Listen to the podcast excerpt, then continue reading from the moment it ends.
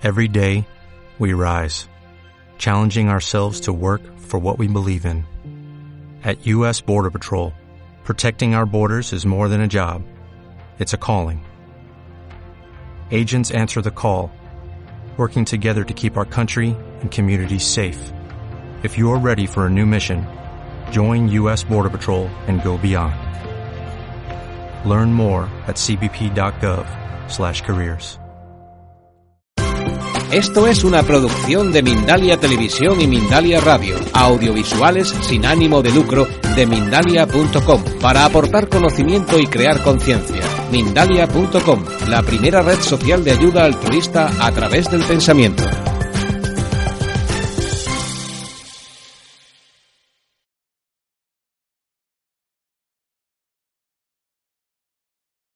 Es un hombre que necesita poca presentación, lo veis cada semana en, por ejemplo, en Cuarto Milenio. Pero yo, para mí, para, antes que nada, es un amigo que hace decenas de años que nos conocemos. Y quería deciros algo. Actualmente, la persona con mayor información, mayor información, más precisa y más contrastada que tenemos en nuestro campo es Enrique de Vicente. Pozo de sabiduría, como todos sabéis, es una persona que aglutina conocimiento, investigación, ha dirigido la revista Año Cero. En ella tuve el honor de tener yo una pequeña sección donde eh, intentamos hablar un poco de diferentes temas. ¿Quién es Enrique de Vicente? Periodista, investigador. Lo conozco incluso de experiencias que aún se acordará él. Estábamos en un programa de televisión que hacíamos conjuntamente y estuvo en, en Madrid, en, la, en el templo de Devot, haciendo una experiencia telepática conmigo que estaba yo en el Cairo en la Gran Pirámide. Ha pasado mucho tiempo, era el año 93, él ya era un fenómeno en el año 93 y lo sigue siendo ahora. Pero yo os voy a pedir una cosa. Aquí está Enrique de Vicente, la información veraz y eficaz en el campo de la parapsicología y del periodismo de investigación. Y no perdáis la oportunidad de preguntarle, yo sé que os dejará que le preguntéis por el cuarto secreto de Fátima, por lo que sea, porque no hay pregunta que escape a Enrique de Vicente. Así que no abundo más.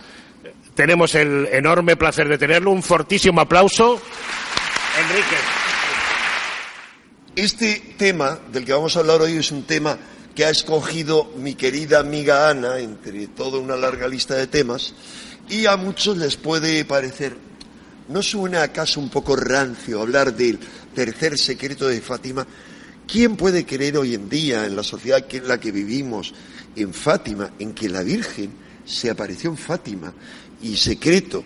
otros dirán, pues si es que había un secreto, ya nos lo contó el Vaticano, porque en el año 2000 publicaron un texto. Bueno, eh, digamos, esto es la excusa para tocar toda una gama de temas. Voy a procurar ir muy rápido porque veréis que hay muchísimas imágenes no voy a poderme parar porque diría que en esta conferencia he tocado o condensado material que podría dar, no se exagero, para otras 60 conferencias, porque solamente, por ejemplo, centrarnos, centrarnos en qué ocurrió en Fátima ya sería materia de una conferencia. Vamos a verlo muy sucintamente. Y eso sí, en la medida en la que yo pueda correr, correr y correr, aunque queden muchos hilos pendientes ah, y os dé la oportunidad de plantear todas las preguntas y comentarios por vuestra parte, no solo preguntas,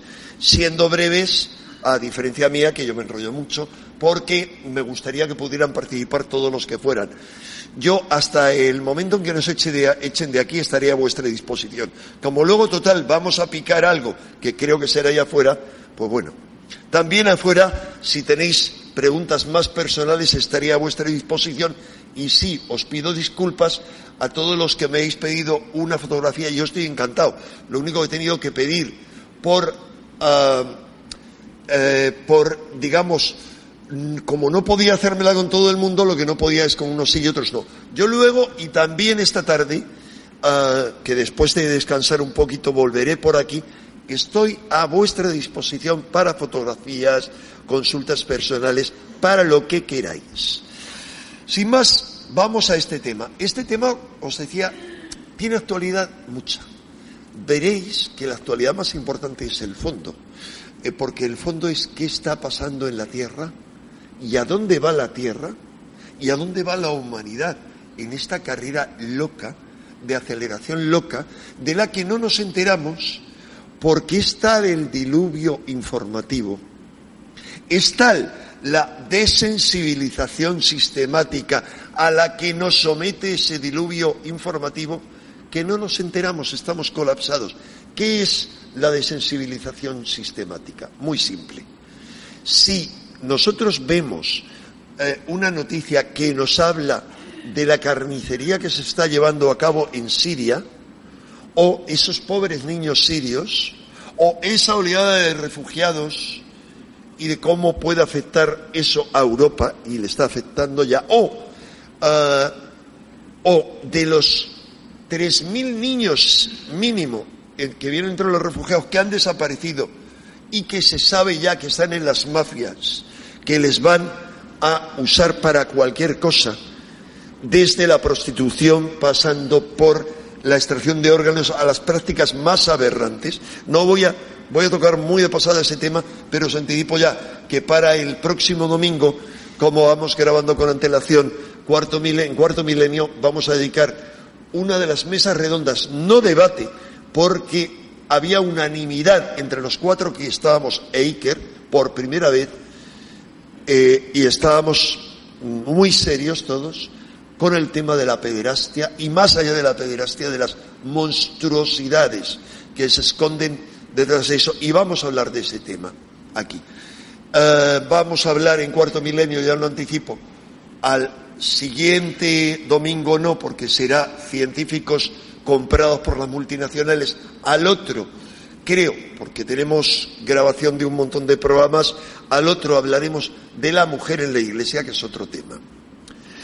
Bien, os decía que todo es actualidad porque la iglesia es constante actualidad y este papa parece que está suponiendo una revolución, como una revolución larvada. Vamos a hablar de ello.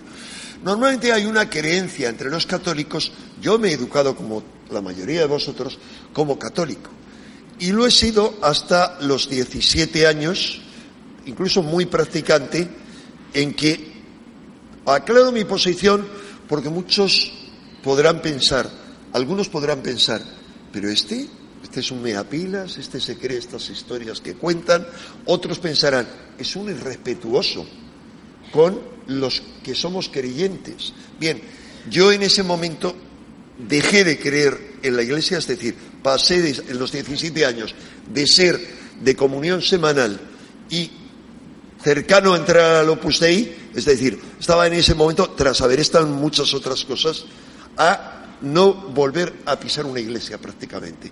Porque me encontré ante el engaño, ante que yo hacía muchas preguntas y no decían nada, incluso la gente que trataba de meterme a mí y a un grupo que estaba conmigo, al Opus, ya al final se reían de mis preguntas como los curas y decía, ¿qué es eso de reírse? O sea, respóndeme, no te rías. ¿O qué pasa? Lo que pasa es que como tanta otra gente en tantos sitios y en tantas sectas modernas que o sistemas de creencias modernos que se dan como respuesta a ese vacío de la Iglesia son dogmas. O sea, son nuevas cárceles mentales. Se tratan de cambiar unas por otras. Bien, la creencia instaurada por parte de la jerarquía vaticana es que algo tan sagrado como el Espíritu Santo es quien elige a cada papa. Eh, no me va a dar tiempo a hacer un repaso al papado, pero lo cierto es que los papas han sido elegidos durante milenios a dedo entre los príncipes, digamos, que había en Roma, que muchos papas han sido hijos de otros papas, que otros papas han sido nietos, eh, y un larguísimo etcétera. Mientras que vendían hacia afuera imágenes, es un tema importante que vamos a tocar hoy, como la castidad. Bueno, ellos tenían hijos, tenían queridas, algunos tenían queridas y queridos, otros tenían también eh, bellos y pequeños efebos, y había de todo. Pero se mezclaba algo tan grave como mezclar al Espíritu Santo, que es, diría, la esencia de la creencia cristiana y que viene de otras creencias, es la Sofía gnóstica. La blanca paloma es los gnósticos, que era una corriente cristiana y también judía herética, creían que era, había un Espíritu Santo, que era femenino. Es decir, se ha ocultado al Espíritu Santo como tercera persona de la divinidad, como en otras religiones, se le ha ocultado su sexo. En toda otra serie de religiones son padre, madre e hijo. Aquí es Padre, Hijo y Espíritu Santo. Es la Santa Sofía. Al menos en la Iglesia ortodoxa, con cualquiera, como cualquiera que haya visitado Estambul puede comprobar, con eh, el templo enorme, espectacular de Jaiga Sofía, eh, Santa Sofía, al menos se ha conservado esa imagen. Bien, corresponde esa imagen a la idea de que hay un espíritu de la tierra, un espíritu angelical al que se le concede un carácter femenino, se habla de un protector masculino de la tierra, que dentro de la tradición cristiana es el arcángel Micael o Miguel, y de una parte femenina. Algunos hablan incluso de que la tierra, Gaia, se comporta como un ser vivo femenino. Bien, yendo al grano, para no enrollarme, eh, lo que ocurrió, voy a remontarme a lo que ocurrió hace ahora poco más de cuatro años. Eh, se daba un cónclave para elegir un nuevo papa y se daba en un cónclave en unas condiciones extraordinarias. En ese cónclave en el que eligen los hombres es donde se supone que interviene el Espíritu Santo. Yo concedo que en ocasiones el Espíritu Santo intervenga y haga que las decisiones absolutamente partidistas e interesadas de los hombres, de unos pocos hombres, de unos pobres, pocos cardinales que tratan de mediatizar al centro, al resto, se confundan y den realmente con la elección de un santo, como ha sido su santidad, ahí sí lo puedo decir, Juan Pablo I. Claro, la santidad de Juan Pablo I le valió ser mártir al cabo de 33 días. Solo los desinformados pueden creerse que se murió de muerte natural, porque su médico dijo que estaba bien, que no era creíble la hipótesis que dieron, porque no permitieron una investigación, se recogió todo lo que había alrededor y según testigos había rastros de que, de que había bebido algo y eso se retiró, algo envenenado la familia pidió una autopsia y no se la concedieron. A la familia apenas se le permitió recoger nada y se les ha tenido como apestados.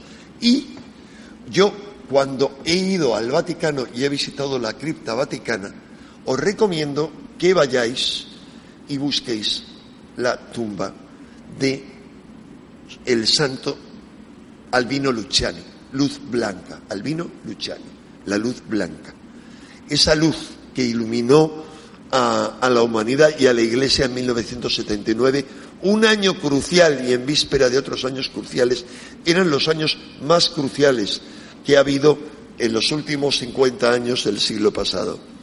Y eh, os recomiendo que lo busquéis. Yo la he buscado y he llevado unas flores, porque me dio mucha pena la primera vez que, que fui ver que todavía no había muerto Juan Pablo II una vez, eh, en otra ocasión sí, la tumba de Juan Pablo II, de Juan XXIII, por supuesto, de otra serie de papas, estaban llenas de flores, pero en la de Juan Pablo I, ser maravilloso donde los haya, no. Dejé flores, lo he hecho en dos ocasiones. Y en una de ellas comprobé al día siguiente, cuando volví, que alguien había retirado las flores de la tumba de ese apestado. ¿Cuáles eran las razones para que fuera detestable? Había muchas. Yo las conozco bien a través de Jesús López Sáez, un sacerdote de Madrid que dirige una comunidad, la comunidad de Ayala, y que se ha hecho muy amigo de la familia de Albino Luciani. Eh, Él ha escrito tres libros que ha aumentado la amistad con la familia porque la familia está indignada. Le han dado un montón de documentos, tiene fotocopias y yo tengo fotocopias de algunos de esos documentos que pudieron rescatar. Y esos documentos y también algunos documentos históricos demuestran que, primero, una idea de este buen hombre que era, quería que la Iglesia volviera a sus, a sus orígenes primitivos. Algunos han dicho que era un papa roja, rojo porque su padre era comunista. Ah, bien, yo estoy convencido de que él quería ser un buen comunista, el segundo buen comunista, el segundo verdadero comunista después de Jesús, porque no ha habido ningún otro después. Todos son dictaduras del proletariado, del señor tal o del señor cual, faltas ajenas a cualquier principio de la comunidad que tenía Jesús, compartiendo bienes con sus prójimos, bienes, por cierto, que eran aportados en su mayor parte por las cuatro, tres, cuatro mujeres ricas eh, que acompañaban a su séquito. ¿Qué ocurre? Como primer paso coherente, él lo que pretendía era sacar a la curia del Vaticano. ¿Cuántos de vosotros habéis visitado el Vaticano? Por favor, ¿podéis levantar la mano? Bueno, suficiente número. Os habréis dado cuenta que aquello, aquella opulencia es lo más opuesto a cualquier principio evangélico. Y comprenderéis, como yo, que era coherente su plan de sacar a la curia del Vaticano y llevárselas a uno o dos conventos, monasterios grandes, y aquello convertirlo en un museo, darle una rentabilidad para la iglesia pobre o la iglesia perseguida. Claro, una idea como esa era insoportable para los príncipes de la curia, que aún hoy con Francisco al frente siguen algunos de esos príncipes, como vamos a ver a uno de ellos, Bertone, pero otros muchos, gozando de apartamentos de 650 metros lujosísimos, cuadrados lujosísimos, con obras de arte, con un largo etcétera, e incluso, no voy a morderme los labios al decirlo, con un puticlub abajo, instalado, lo del puticlub, puticlub por supuesto también en ocasiones masculino, instalado en un edificio que unas pobres monjas le han, les han eh, alquilado. Esto está, buscarlo en la prensa, está en toda la prensa. Al igual que vais a encontrar en la prensa cómo entre los escándalos que se revelaron ah, antes de que, digamos, dejase su puesto Benedicto XVI, había habido grabaciones de la policía por un escándalo, digamos, de Hacienda, a uno de los nobles, nombrado noble por el Vaticano, en la que se hablaba de un, en lugar de una madame, un madame, el madame que tenía sus hermosos efebos, y se dice en eso que ofrecían los servicios también, ojo, era muy interesante. El madame, este, era el director del coro vaticano. Vale.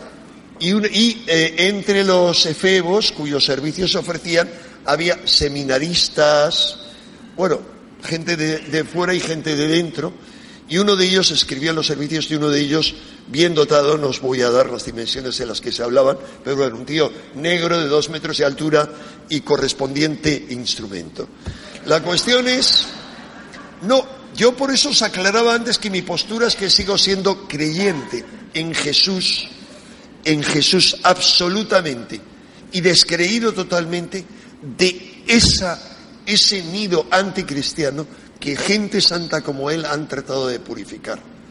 Creo en Jesús, como creen en Jesús mucha gente, incluidos los verdaderos musulmanes bien informados, y lo digo porque tengo un amigo musulmán aquí en primera fila, y le consideran eh, Jesús Ben Miriam o Ben Joseph, el hijo de José, el hijo de Miriam, y le consideran el último profeta antes de Mahoma, pero es más, le dan una importancia enorme, especialmente los chiíes o chiitas, porque consideran en sus profecías que al final de los tiempos, que para ellos los signos están ya, vendrá Jesús como gran personaje con la ayuda del Mahdi, que es como el anunciado por las profecías islámicas, a luchar contra el anticristo, pero quien llevará las riendas de la lucha será Jesús. Es decir, se le da una gran importancia.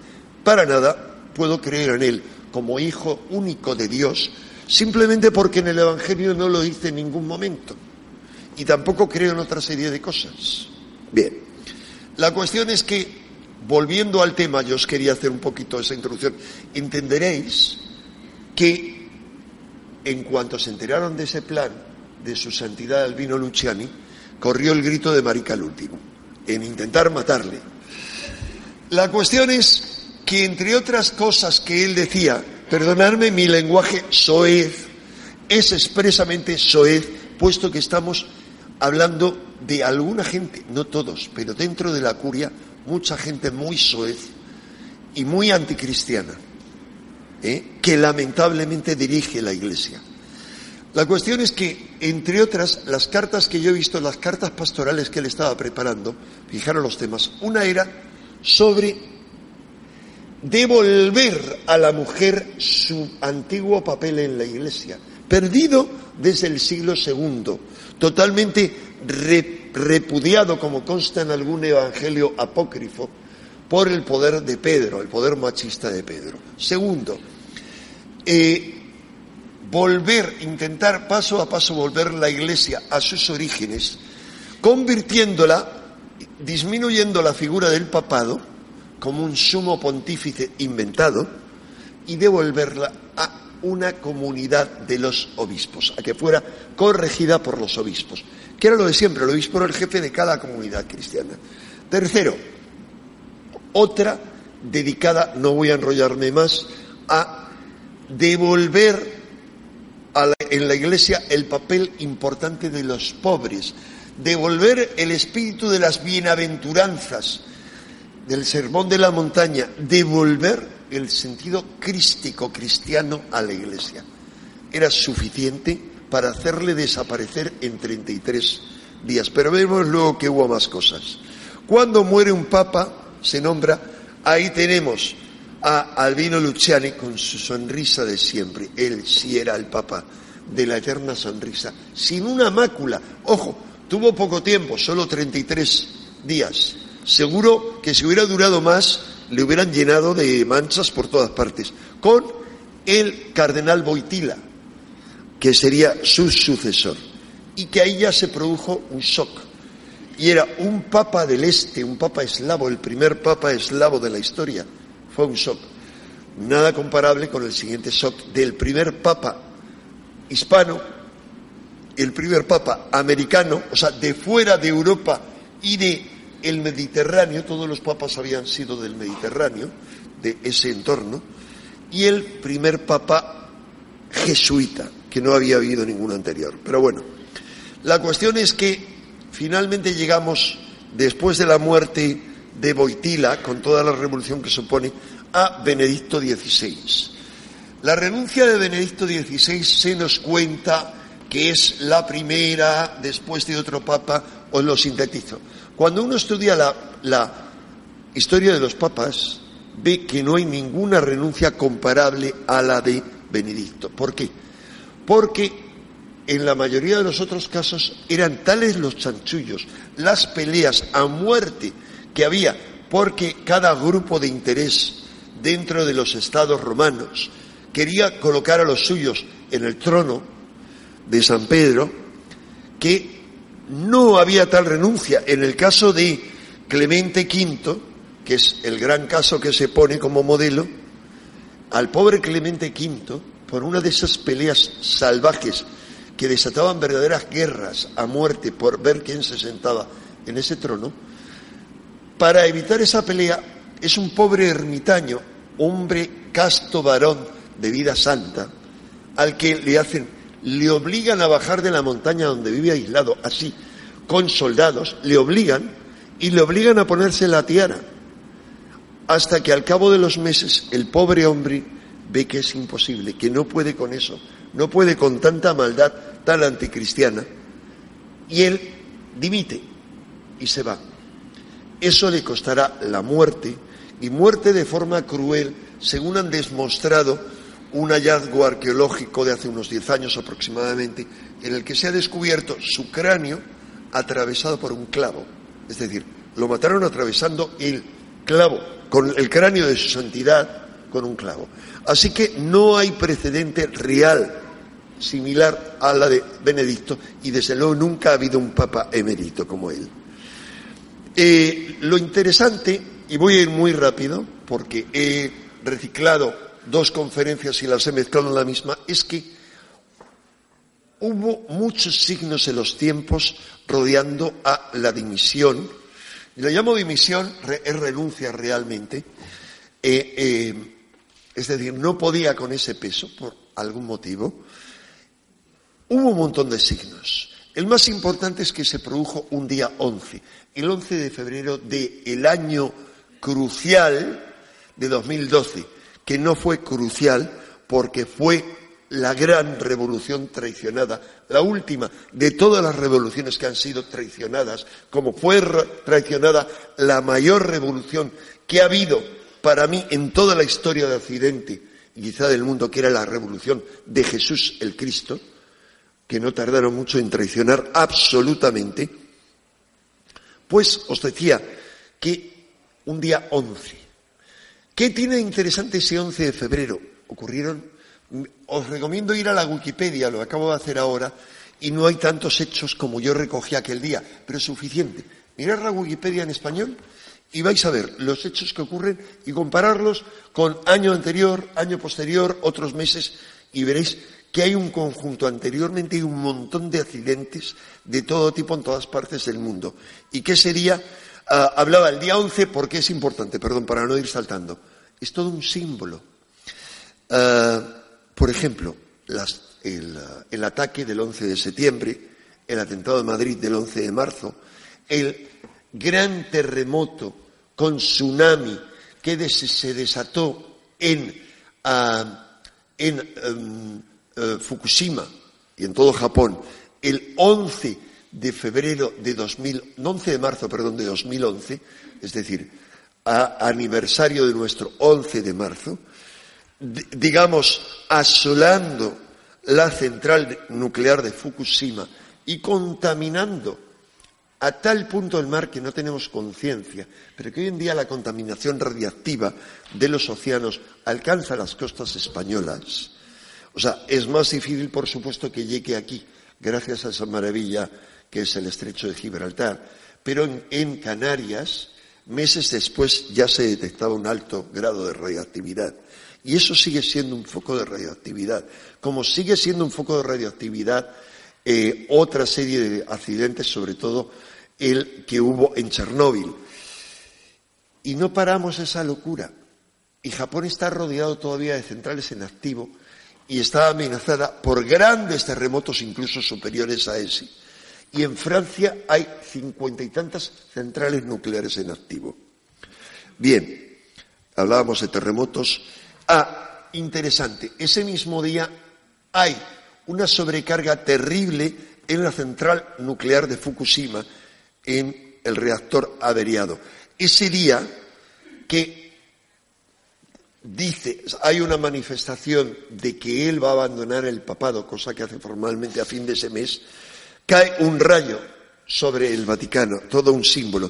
Ese día hay, eh, veréis muchas más cosas que no son estas en la Wikipedia, pero ese día hay como un mar de arañas, esa es una fotografía, en un lugar donde no había antes. Ese mismo día, el gran y admirado líder de Corea del Norte, eh, cruel como su padre y su abuelo, aunque impotente, impotente, a diferencia de su padre y de su abuelo, sobre todo de su padre, que era el gran violador de Corea del Norte, eh, eh, impotente absoluto, que paga su impotencia tratando de lanzar el cohete más grande Mm, asesinando a su mujer como a toda su familia porque eran víctimas de su impotencia y taras.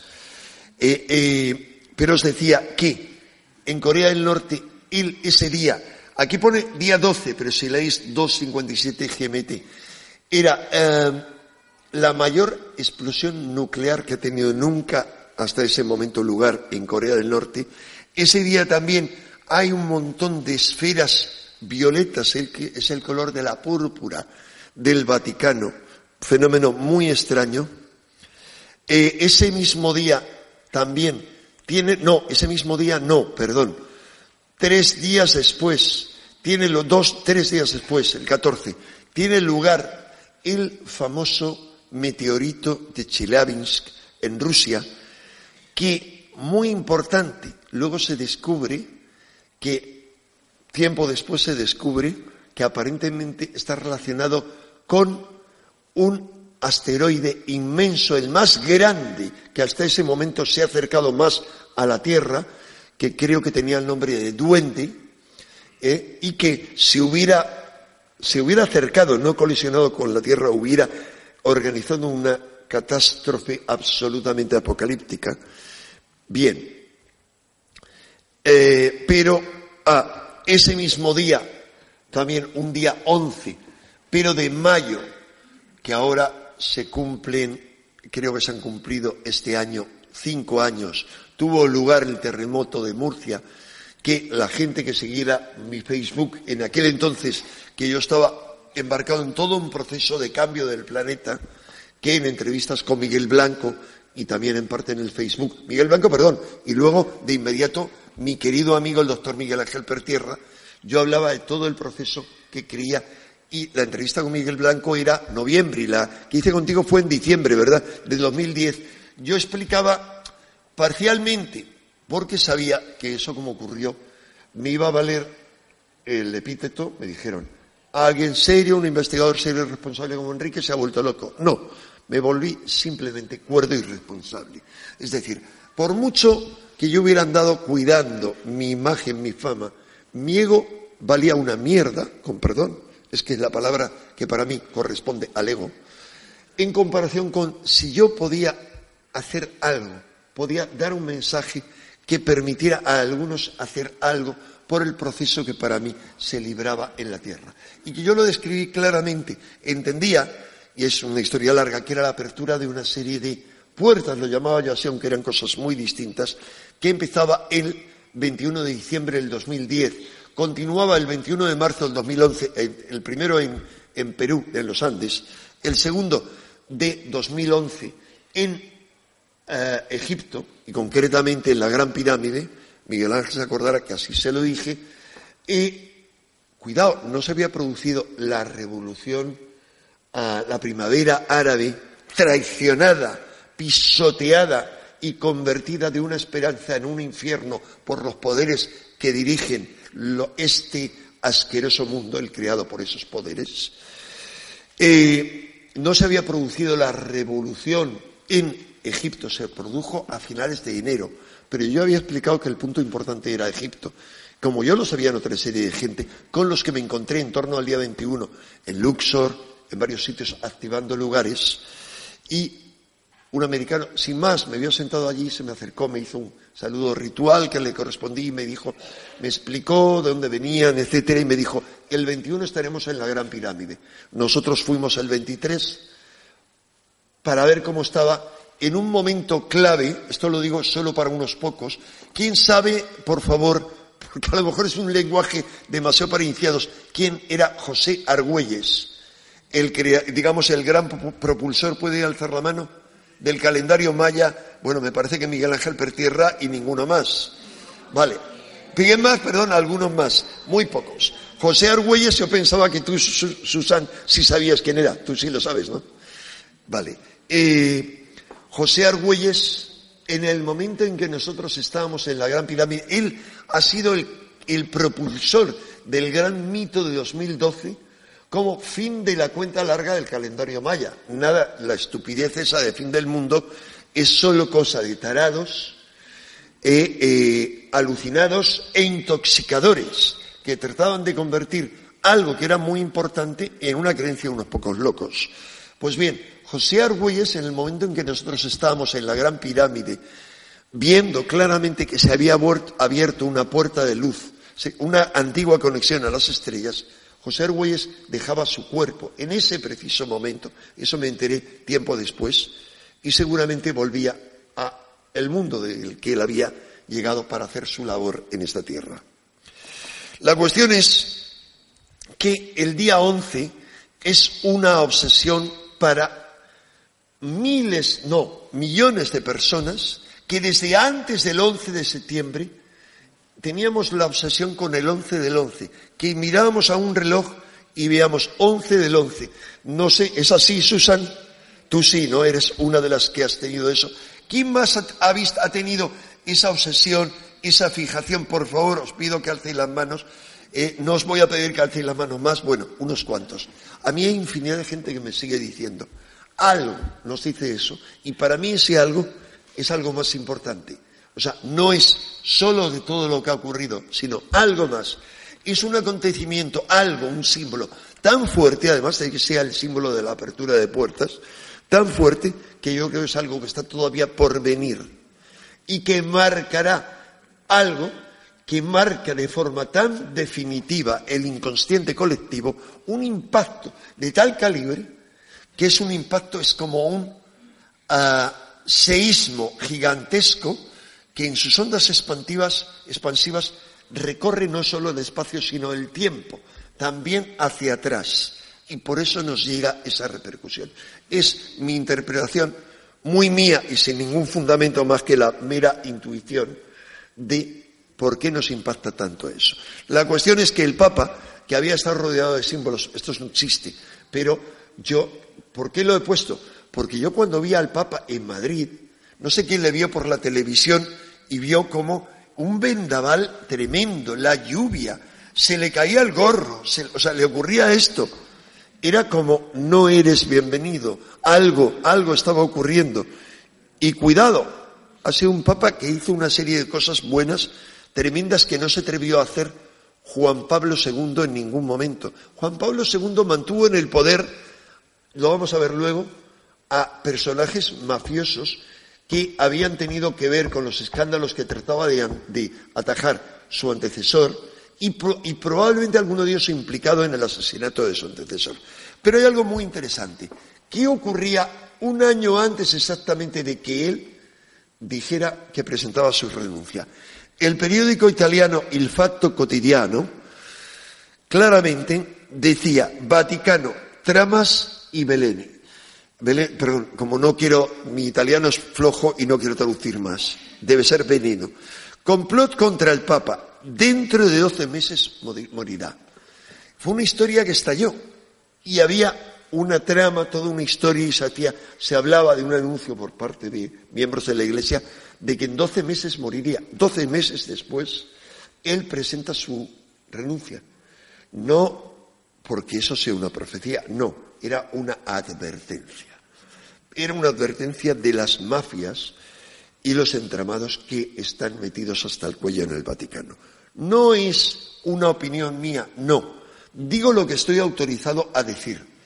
Es decir, la información que me han transmitido gente de la máxima credibilidad, es decir, ex, eh, ex jesuitas del más alto nivel, con el más alto rango y luego que han ocupado el más alto rango en la sociedad civil, eh, me autorizaron a decir, cuidado, si no nevero ben trovato, dirían los italianos. O sea, puede ser que sea cierto o puede ser que me hayan colocado eso. Pero me dijeron que había habido una reunión entre jesuitas y exjesuitas para comunicar por parte de un enviado un jesuita de Roma que el Papa corría grave peligro, pero esto fue hace dos años o tres años, y que por eso seguía viviendo, como sabéis que él vive en una residencia, no solo por humildad, sino porque ahí vive protegido por una guarda de corps formada por franciscanos y jesuitas, porque su vida corre peligro. Me decían, estaba condenado a muerte por la mafia, porque había tratado de limpiar las finanzas vaticanas. Vamos a verlas luego. Ya con Benedicto XVI estalló el escándalo de las cartas secretas que reveló su mayordomo, que era este hombre, que por haberlas revelado era, fue condenado. Y al cabo de tres meses de estar no en la cárcel, sino en reclusión, el Papa le concedió un indulto. ¿Por qué? Porque le había hecho un gran favor revelando esas cartas que hablaban de todos los escándalos que había posterior a él. Gianluigi Nucci ha sacado un libro anterior que es Vaticano S.A. en castellano y ha sacado otro posterior sobre los últimos escándalos, el último Wikileaks que ha estallado con el Papa actual, con Francisco. Bien, eso dio lugar a esa imagen de los cuervos del Vaticano. Eh, es decir, el Vaticano era un nido de cuervos, según decían todos los que tenían que ver con la curia. Cuidado, es muy curioso. Eh, es un nido de cuervos que curiosamente pasa luego a seguir, a ser regido inmediatamente después de eso por otro cuervo, el Papa Francisco. No hablo de cuervo en sentido peyorativo, no. Él pertenecía, era un superfan, el único, el primer Papa superfan de un club de fútbol que son conocidos como los cuervos en Buenos Aires. era curioso, es que había un montón de símbolos, hasta, luego vamos a hablar de algunos de ellos. Pero todo esto tenía que ver con qué? Con la banca vaticana. La banca vaticana realmente no es tal, sino es el IOR, el Instituto de para las Obras de la Religión. Se supone que el IOR recoge el dinero de todas las iglesias, todos los bienes que les han dado al Vaticano, y se supone que esos bienes deberían ir a parar a los pobres. Claro, ¿qué ocurre? Que se supo ya entonces que el 80% de ese dinero iba a parar a otros fines, a muchos, entre otros a pagar los apartamentos lujosos y las tarjetas black. No lo digo, es que realmente existen tarjetas opacas que tenían los cardenales y miembros, altos miembros de la curia, que lo gastaban en lo que fuera incluido en pagar los servicios que les hacían, servicios especiales, ellos que aparentemente estaban, eh, digamos, uh, redentos del sexto mandamiento que era solo para el resto de los fieles. La cuestión es que ah, un gran escándalo financiero golpeó al Vaticano, toda la prensa lo comentó. Y ese escándalo se remontaba a otros anteriores en los cuales se veía que el dinero del Vaticano, del Banco Vaticano, había sido invertido para producir, digamos, beneficios en temas tan diversos como minoritario, pero cierto, en una fábrica de preservativos. O sea, el Vaticano predicaba que había que tener hijos y que el preservativo no se debía usar. Estamos hablando de los años 40-50. Y invertían en eso. Pero lo más trágico en un lugar donde tenían grandes inversiones eran fábricas de armas, en concreto en la fábrica Beretta. Y luego han remodelado y en la Beretta ya no, no hay ningún miembro de la curia, pero en los años 50 había miembros de la curia en la directiva de la Beretta, es decir, lo más opuesto al mensaje crístico, en el que no vemos el menor acto de violencia y cuando lo hay por parte de Pedro, que como buen, ah, como buen celote o como buen sicario, al igual que Judas Iscariote, el sicario, llevaban su cuchillo, su espada corta, destinada a rebanar el cuello de los, de los usurpadores, de los invasores romanos, le pide que guarde la espada. Hay está ya el escándalo de fue envenenado Juan Pablo I, al igual que hay luego otra serie de escándalos, el mayor, el doble, el triple crimen de la Guardia Suiza, un escándalo tremendo que es consecuencia en el que mueren el jefe de la Guardia Suiza, otro guardia y la mujer del jefe. Y al final todo se reduce a que es un, un escándalo de cuernos. O sea, la versión es que el jovencito de la Guardia tenía un amorío con el otro y al final había habido, ahí habían acabado los tres muertos. Ni pie ni cabeza, porque los habían ejecutado a los tres como consecuencia de una pelea extraña. Dos eran representantes de, eh, era la época todavía del principio de Juan Pablo II. Dos eran representantes del núcleo opusdeísta, que reunía a más gente, y otros, el otro era miembro del núcleo masónico, se le llamaba así, que no solamente era la representación de lo que se llamaba la logia vaticana, es decir, de miembros, que no eran muchos pero suficientes, cardenales eran unos pocos, de masones dentro del Vaticano, sino que funcionaban como la masonería con ese tipo de estructura y abarcaban toda otra serie de gente liberal que se oponían a lo que se llamaban las armadas del Papa. Las armadas del Papa de Juan Pablo II estaban en cabeza del Opus Dei, pero después estaban los legionarios de Cristo, los eh, muchos otros, a ver, los Kikos, Comunión y Liberación eh, y un larguísimo etcétera. Todos los grupos de los neocatecumenales, no son los Kikos, sino otros, que apoyaban a Juan Pablo II. Bien, fue tan fuerte la batalla que finalmente la facción masónica, la llamada facción masónica, perdió la batalla. Pero esa facción había estado muy envuelta en, no solo en el asesinato de Juan Pablo II, sino en el escándalo del Banco Ambrosiano. Como ya no se podían lavar tan fácilmente los fondos del Instituto de Obras de la Religión, se utilizó el Banco Ambrosiano, del cual se nombró, eh, se nombró directores al que tenemos abajo, a inferior a la izquierda, según lo ven ustedes, que era un eh, gran cristiano, un gran católico, pero luego se descubrió que también masón, se le encargó. Tenemos arriba a la derecha a Calvi, que era otro gran cristiano, pero aparentemente también masón, y tenemos arriba a la izquierda a el gran maestre de la logia masónica a la que pertenecían ellos dos, que era la logia Pi Due, P2, la Logia Masónica Propaganda 2, dice Yele, venerable maestro. Ah, y abajo teníamos a otro de los que indudablemente estaban en todas las listas de masones dentro de la curia, que era el, cardenal Marcincus, el gigante, que, aun pese a que se sospechaba de que era uno de los que pudo estar implicado en el asesinato de Juan Pablo I, mantuvo Juan Pablo II como guardaespaldas. Bien, no solo eso, sino toda otra serie de cosas. No se desmontó aquello, aquel escándalo. La logia P2 daría para mucho, pero os diré, en resumen, que estaba compuesta, era como una trampa, más que una trampa de miel, una tela de araña en la cual se introducía la gente y se les dejaba atrapados.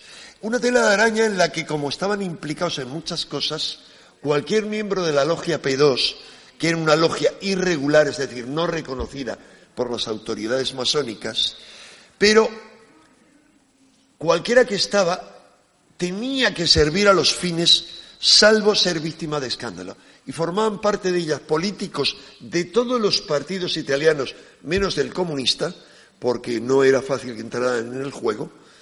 Segundo, eh, todos los jefes de todos los servicios de inteligencia, sin excepción, eh, y tercero, empresarios de todo tipo, incluido, por supuesto, el único miembro de la logia P2 que no solo salió incólume de ese escándalo, sino que llegó a ser presidente de Italia eh, Berlusconi.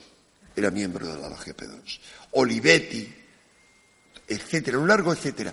Se supo después que la logia P2 organizaba simultáneamente atentados de extrema derecha y extrema izquierda. Y lo hacía ¿cómo? En colaboración estrecha con la mafia, por un lado, y por otro lado, con lo que se llamó en Italia la Operación Gladio. La Operación Gladio hoy en día es historia, gracias a que dos primeros ministros, uno de ellos Giulio Andreotti, han hablado claramente de ella. O sea, es absoluta historia. Y era, formaba parte de una red de ejércitos secretos de la OTAN, creados después de la Segunda Guerra Mundial, durante la Guerra Fría, y establecidos en toda Europa, ¿para qué? Para que en el caso de una invasión que se temía por parte de Stalin o luego una invasión rusa, o si triunfaba un partido comunista en Italia o en cualquier otro país, pero Italia era el más probable, pudieran alzarse, gladio es la espada corta de los gladiadores, para hacer un movimiento de resistencia. Gladio ha sido responsable de atentados de extrema derecha y de extrema izquierda en toda Europa. Se sabe hoy en día que operaciones como la matanza de los, abogados de Atocha fue consecuencia de eso. Entre otras muchas cosas, desestabilización de la democracia. Es más, yo sospecho que operaciones en las cuales no tengo ninguna duda que estuvo implicado como cerebro un antiguo miembro de la CIA, como la Operación Obro, el asesinato de Carrero Blanco, también tuvo que ver con eso. Porque no era casualidad que dos días antes hubiera estado hablando con él de temas muy graves uh, Kissinger. Y que Kissinger había estado durmiendo tres noches en la embajada americana, cuyos muros están a 40 metros de donde estalló la bomba y donde habían hecho un túnel. Solo un tonto que no sabe nada de los servicios de inteligencia, yo lo sé, gracias a amigos que tengo que son profesionales bien informados, y me dicen, monos de chiste, eso solo se lo creen los que no saben nada. ¿Cómo va a permitir la CIA que a 40 metros de su embajada y donde va a dormir el hombre más poderoso de Estados Unidos por encima del presidente, que era Kissinger, hagan un túnel para volar a Kissinger cuando sale? No, eso se sabía. Bien, no quiero enrollarme, solamente mostrar las tramas tan tremendas y cómo la mafia es muy importante, sobre todo cuando me oigáis hablar lo que cuento en el programa de la pederastia, de cómo esa red, esa red infame, esa telaraña infame que han tendido con la pederastia, no, con las mayores abominaciones. Iker me pedía perdón por haber por haberme obligado de alguna manera a que me metiera, me he metido no a través de la deep web, el pobre Iker, una vez, la web profunda una vez se metió en el pasado, me escribió a las tantas de la mañana, desasosegado, bueno, me dijo que había llegado a vomitar de lo que había visto ahí. Es suficiente con que busquéis el caso Dutro, Dutroux y busquéis la documentación para que veáis fotos censuradas, cualquier, la mayor aberración que podáis imaginar que pueda caber en la mente más calenturienta, esas abominaciones se realizan y son superadas por estos monstruos humanos que son los pederastas, diferente, lo diferencio en el programa, a pedófilo. Pedófilo es una tendencia natural, patológica o no, que hay, pero es una tendencia en algunas personas hacia los niños que se pueden limitar a caricias, cariños, lo que sea. El pederasta es el violador, el abusador. Abusador, una violación se lleva a cabo cuando alguien es una figura de autoridad. Yo soy tu padre, o soy tu padre espiritual, el cura, o soy el director del gimnasio, como en el caso Karate, una figura de autoridad y la mente del niño, el niño no consiente. Al niño se le crea un shock, un trauma, una división de su personalidad porque no sabe diferenciar, no sabe entender. Bien, eso es una violación en toda regla. ¿Por qué hablaba de esto? Porque la hipótesis que yo lanzaba en el programa es que, ¿por qué siguen en pie las redes de pederastas en todo el mundo? Que el mismo día que se graba el, programa, el domingo pasado, no, el martes pasado, Iker y yo nos escribimos esa noche, los dos hemos visto la misma noticia. Nada más llegar a casa yo, o y él nada más llegar lo mismo, sale del estudio y mira y abre y ve detenida red de pederastas. Y ambos consideramos es una señal de estamos haciendo lo debido, denunciando esta trama. ¿Por qué? Porque hay figuras de tan alto nivel implicadas, como en el caso de Dutroux, primeros ministros, jueces. No lo digo yo, buscar el caso Dutroux en Wikipedia y leer. Yo leo ahí lo que dice la Wikipedia el juez instructor primero del caso, llorando, dijo a la prensa, llorando, no puedo vivir, tengo que ir con escolta y con coches blindados continuamente, y la policía misma me ha dicho que tanto yo como los otros jueces implicados como acusadores en el caso estamos condenados a muerte por la mafia. ¿Por qué la mafia? Muy simple, porque para la mafia en sentido amplio, si tú tiendes una tela de araña en la que alguien, tú puedes tener a un empresario, a un primer ministro, a quien sea, acusado de homosexual, de lo que quieras, eso no cuenta. Pero si tienes filmaciones implicadas suyas en pederastia y en cosas monstruosas, has comprado su alma de forma definitiva y ellos serán capaces de matar con tal de que eso no salga a la luz, porque sabe que será su, muerte pública y no tendrán más remedio que suicidarse, porque ir a la cárcel será infinitamente peor, porque allí recibirán su merecido por haber hecho esas monstruosidades, pero además no podrán salir nunca a la calle. Ese tipo de tramas nos, hacen entender por qué grupos, redes mafiosas pueden llegar a tal punto y pueden hacer imposible la tarea del Papa Francisco y en el Banco Vaticano manejarlo y manejar absolutamente todo.